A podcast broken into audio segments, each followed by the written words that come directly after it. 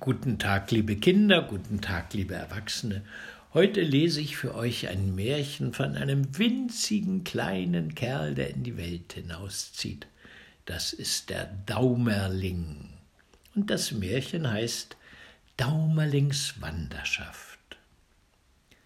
Ein Schneider hatte einen Sohn, der war klein geraten und nicht größer als ein Daumen, darum hieß er auch der Daumerling.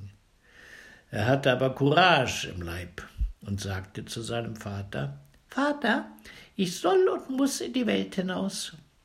Recht, mein Sohn, sprach der Alte, nahm eine lange Stopfnadel und machte am Licht einen Knoten von Siegellack daran. Da hast du einen Degen mit auf dem Weg. Nun wollte das Schneiderlein noch einmal mitessen, hüpfte in der Küche herum, um zu sehen, was die Frau Mutter zu guter Letzt gekocht hätte. Es war aber eben angerichtet und die Schüssel stand auf dem Herd. Da sprach es Frau Mutter, was gibt's heute zu essen? Sieh du selbst zu, sagte die Mutter. Da sprang Daumerling auf den Herd, guckte in die Schüssel, weil er aber den Hals zu weit hineinstreckte, fasste ihn der Dampf von der Speise und trieb ihn zum Schornstein hinaus. Eine Weile ritt er auf dem Dampf in der Luft herum, bis er endlich wieder auf die Erde herabsank. Nun war das Schneiderlein draußen in der weiten Welt, zog umher, ging auch bei einem Meister in die Arbeit, aber das Essen war ihm nicht gut genug. Frau Meisterin, wenn sie uns kein besser Essen gibt, sagte der Daumling, so gehe ich fort und schreibe morgen früh mit Kreide an Ihre Haustüre Kartoffel zu viel, Fleisch zu wenig. Adies, Herr Kartoffelkönig. Was willst du wohl, Grashüpfer? Sagte die Meisterin, ward bös, ergriff einen Lappen und wollte nach ihm schlagen. Mein Schneiderlein kroch behende unter den Fingerhut, guckte unten hervor und streckte der Frau Meisterin die Zunge heraus.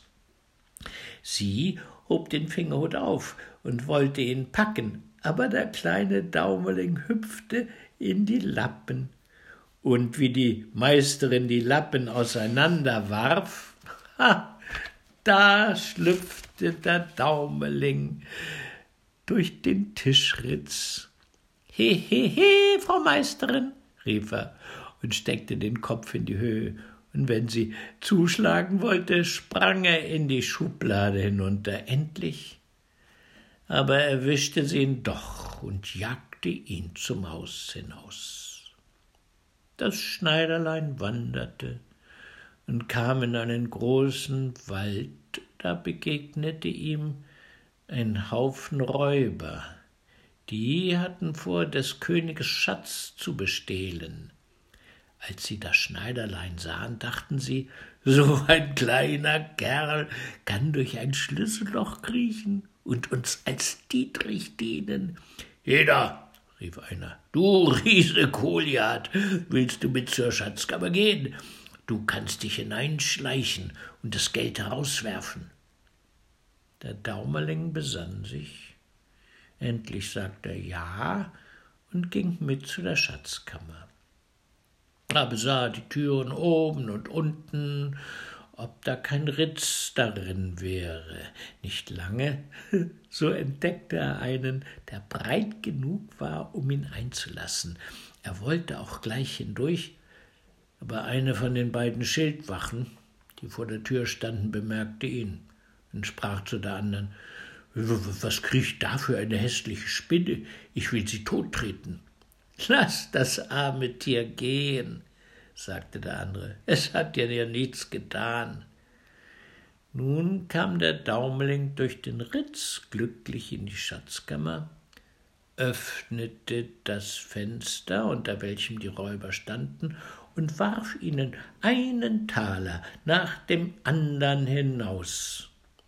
Als das Schneiderlein in der besten Arbeit war, hörte es den König kommen, der seine Schatzkammer besehen wollte, und verkroch sich eilig. Der König merkte, dass viele harte Taler fehlten, konnte aber nicht begreifen, wer sie sollte gestohlen haben, da Schlösser und Riegel in gutem Stand waren und alles wohl verwahrt schien.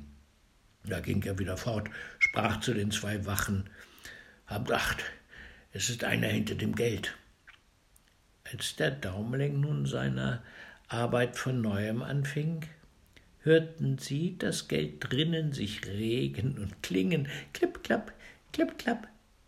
Sie sprangen geschwind hinein und wollten den Dieb greifen, aber das Schneiderlein, das sie kommen hörte, war noch geschwinder, sprang in eine Ecke und deckte einen Taler über sich, so dass nichts von ihm zu sehen war. Dabei neckte er noch die Wachen und rief He, hier bin ich. Die Wachen liefen dahin, wie sie aber ankamen, war es schon in eine andere Ecke unter einen Taler gehüpft und rief He, he, hier bin ich. Die Wachen sprangen eilends herbei. Daumerling war aber längst in einer dritten Ecke und rief He, hier bin ich. Und so hatte er sie zu Narren und trieb sie so lang in der Schatzkammer herum, bis sie müde waren, davon gingen. Nun warf es die Taler nach und nach alle hinaus, den letzten schnellte es mit aller Macht, hüpfte dann selber noch behendiglich darauf und flog mit ihm durchs Fenster hinab. Die Räuber machten ihm große Lobsprüche. Du bist ein gewaltiger Held, sagten sie. Willst du unser Hauptmann werden? Daumerling bedankte sich aber und sagte, er wollte erst die Welt sehen. Sie teilten nun die Beute, das Schneiderlein aber verlangte nur einen Kreuzer, weil es ja nicht mehr tragen konnte.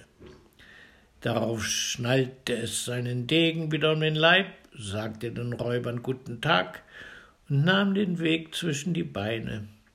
Es ging bei einigen Meistern in Arbeit, aber sie wollten ihm nicht schmecken. Endlich verdingt er sich als Hausknecht in einem Gutshof.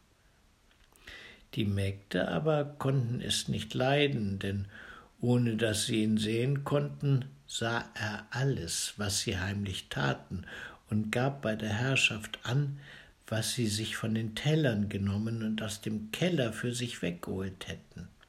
Da sprachen sie Wacht, wir wollen's dir eintränken, und verabredeten untereinander, ihm einen Schabernack anzutun. Als die eine Magd bald hernach im Garten mähte und den Daumeling da herumspringen und an den Kräutern auf und abkriechen sah, mähte sie ihn mit dem Gras schnell zusammen, band alles in ein großes Tuch und warf es heimlich den Kühen vor. Nun war eine große Schwarze darunter, die schluckte ihn mit hinab, ohne ihm weh zu tun. Unten gefiel's ihm aber schlecht, denn es war da ganz finster und brannte auch kein Licht, als die Kuh gemelkt wurde, da rief er Stripp, strapp, stroll, ist der Eimer bald voll? Doch bei dem Geräusch des Melkens wurde er nicht verstanden. Hernach trat der Hausherr in den Stall und sprach ähm, Morgen soll die Kuh da geschlachtet werden. Da ward dem Daumerling Angst, dass er mit heller Stimme rief Lass mich heraus, ich sitze ja drin. Der Herr hörte das wohl, wusste aber nicht, wo die Stimme herkam. Wo bist du? fragte er. In der Schwarzen, antwortete er. Aber der Herr verstand nicht, was das heißen sollte, und ging fort. Am anderen Morgen ward die Kuh geschlachtet. Glücklicherweise traf bei dem Zerhacken und Zerlegen den Daumeling kein Hieb, aber er geriet unter das Wurstfleisch, wie nun der Metzger herbeitrat und seine Arbeit anfing, schrie aus Leibeskräften Hackt nicht zu tief, hackt nicht zu tief, ich steck ja drunter. Vor dem Lärm der Hackmesser hörte das kein Mensch. Nun hatte der arme Daumeling seine Not, aber die Not macht Beine, und da sprang er so behend zwischen den Hackmessern durch, dass ihn keines anrührte und er mit heiler Haut davonkam. aber entspringen konnte er auch nicht. Es war keine andere Auskunft. Er musste sich mit den Speckbrocken in eine Blutwurst hinunterstopfen lassen. Da war das Quartier etwas enge und dazu ward er noch in den Schornstein zum Räuchern aufgehängt, wo ihm Zeit und Weile gewaltig lang wurde. Endlich im Winter wurde er heruntergeholt, weil die Wurst einem Gast sollte vorgesetzt werden. Als nun die Frau Wirtin die Wurst in Scheiben schnitt, nahm er sich in Acht, dass er den Kopf nicht so weit vorstreckte, damit ihm etwa der Hals nicht mit abgeschnitten würde. Endlich ersah er seinen Vorteil, machte sich Luft und sprang heraus. In dem Haus aber, wo es ihm so übel ergangen war, wollte das Schneiderlein nicht länger mehr bleiben, sondern begab sich gleich wieder auf die Wanderung. Doch seine Freiheit dauerte nicht lange. Auf dem offenen Feld kam es einem Fuchs in den Weg. Der schnappte es in Gedanken auf. Ei, Herr Fuchs, rief Schneiderlein, ich bin's ja, der in eurem Hals steckt.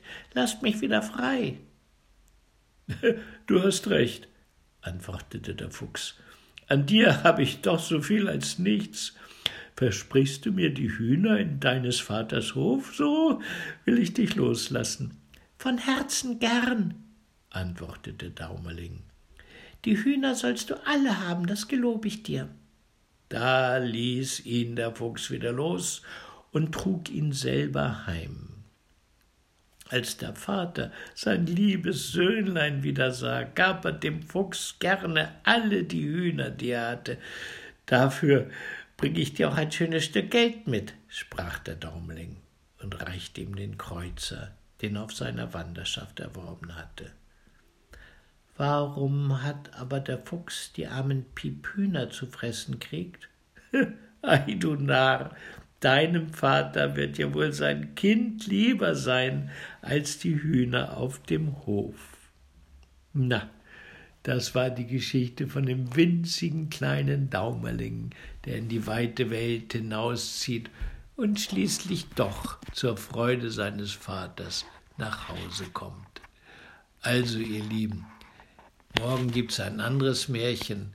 Ich wünsche euch einen schönen Tag bis morgen. Ade. Macht's gut.